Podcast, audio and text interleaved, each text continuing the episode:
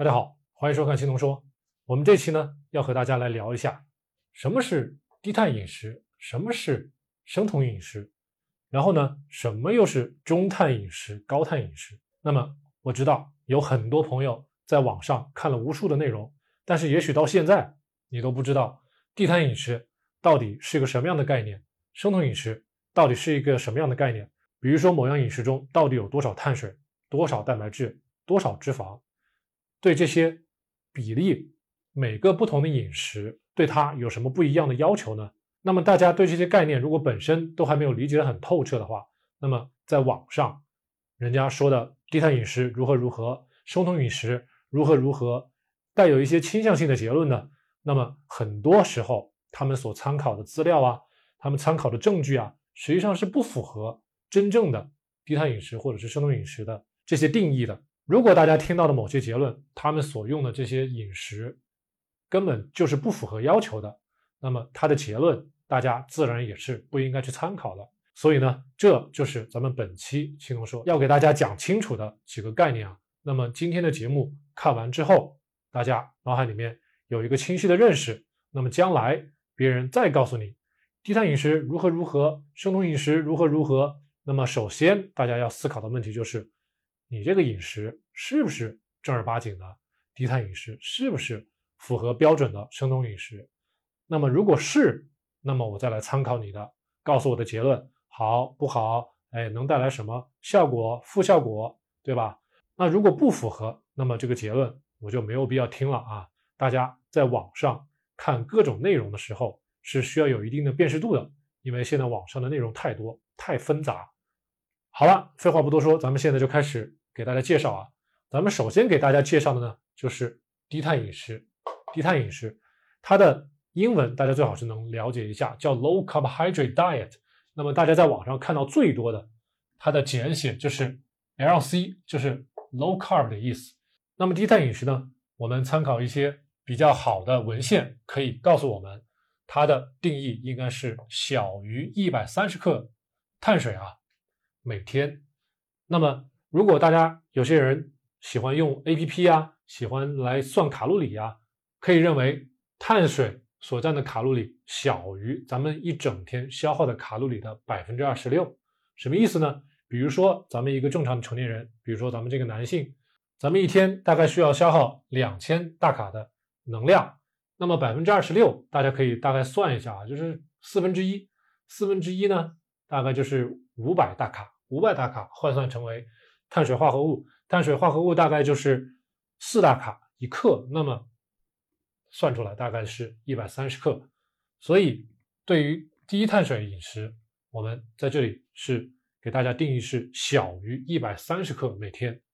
另外呢，咱们还可以参考一下 USDA 美国的膳食指南啊。那么这个膳食指南二零二零到二零二五版本，他们推荐两岁以上的，不论是小孩还是成年人，那么每天的。最少的碳水的摄入是一百三十克，那么这个一百三十克可以说是一个分水岭，一百三十克以上呢就不是低碳了。那么我们要定义低碳，首先就要看一下大家每天吃的这个碳水到底是多少。如果大家比较较真的话，你可以去算一下你的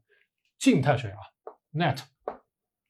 那么膳食中的一些纤维，比如说大家吃的一些绿叶蔬菜，这些碳水不要算进去。你只用去算你的精致碳水，或者说含淀粉的那一些碳水，大家这么去算就会比较准确一些。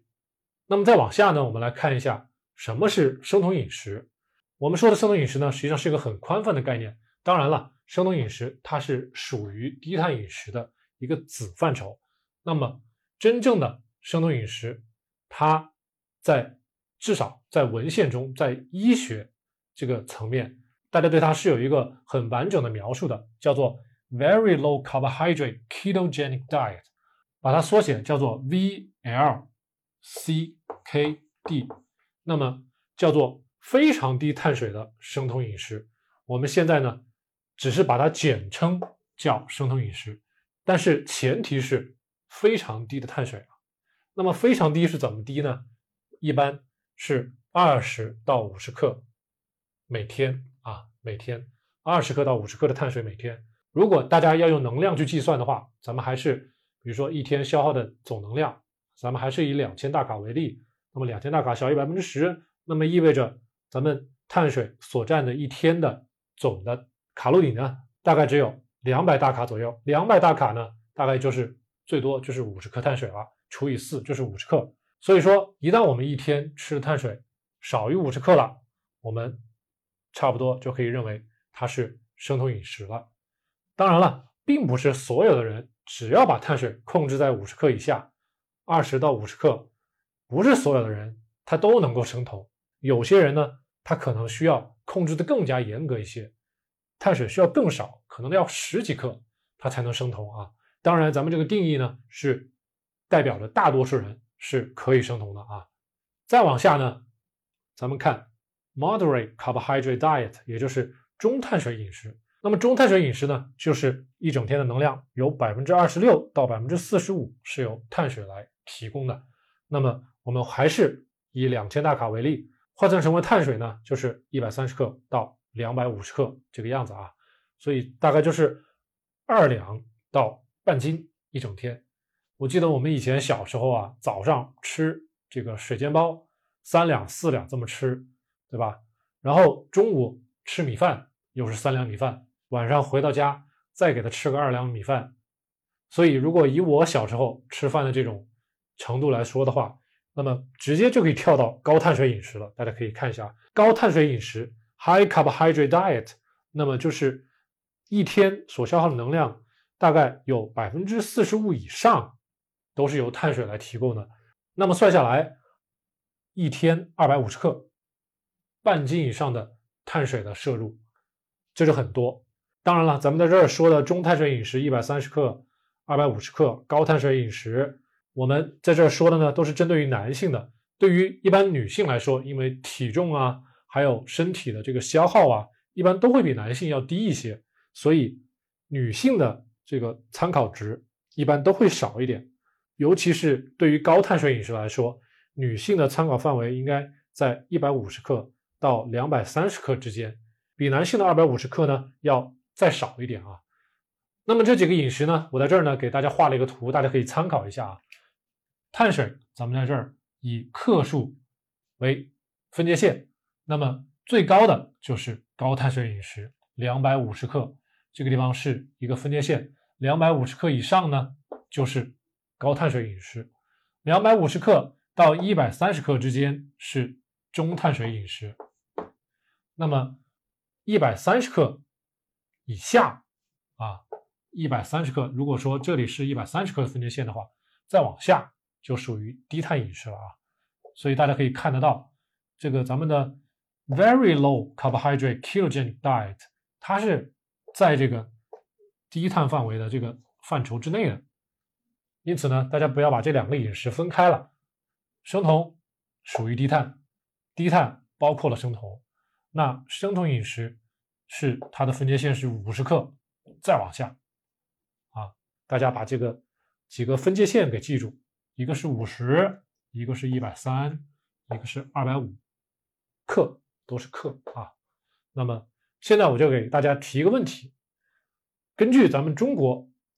二零一六年的居民膳食指南，那么他们对咱们老百姓呢要求是每天吃的这个膳食的组成里面呢。谷类和薯类要占两百五十克到四百克，那么它还有更详细的，比如说全谷物 （whole grain），全谷物大概意思呢就是粗粮比较好一点。如果大家吃的是精粮呢，就不能完全被认为是全谷物啊。那么全谷物和杂豆，当然这里还包括豆类，最好是五十克到一百五十克。那么薯类也属于粗粮的一种了，五十到一百克，那么加起来，整天下限是一百五加一百，两百五，上限呢是四百克。当然了，这谷薯类只是碳水的一部分，那再再往下还有另外一个类叫水果，水果类也建议咱们每天吃两百到三百五十克。那这样下来，大家在脑海里面。可以想一想，咱们中国的膳食指南对老百姓的要求，咱们再来参考一下咱们刚才讲的这几个分界线、这几个概念，是属于高碳水饮食呢，是属于中碳水饮食呢，还是属于低碳水饮食呢？大家可以在这个地方思考一下，自己给自己一个答案啊，也可以参考一下自己平常的饮食，看看自己到底是属于哪个区间。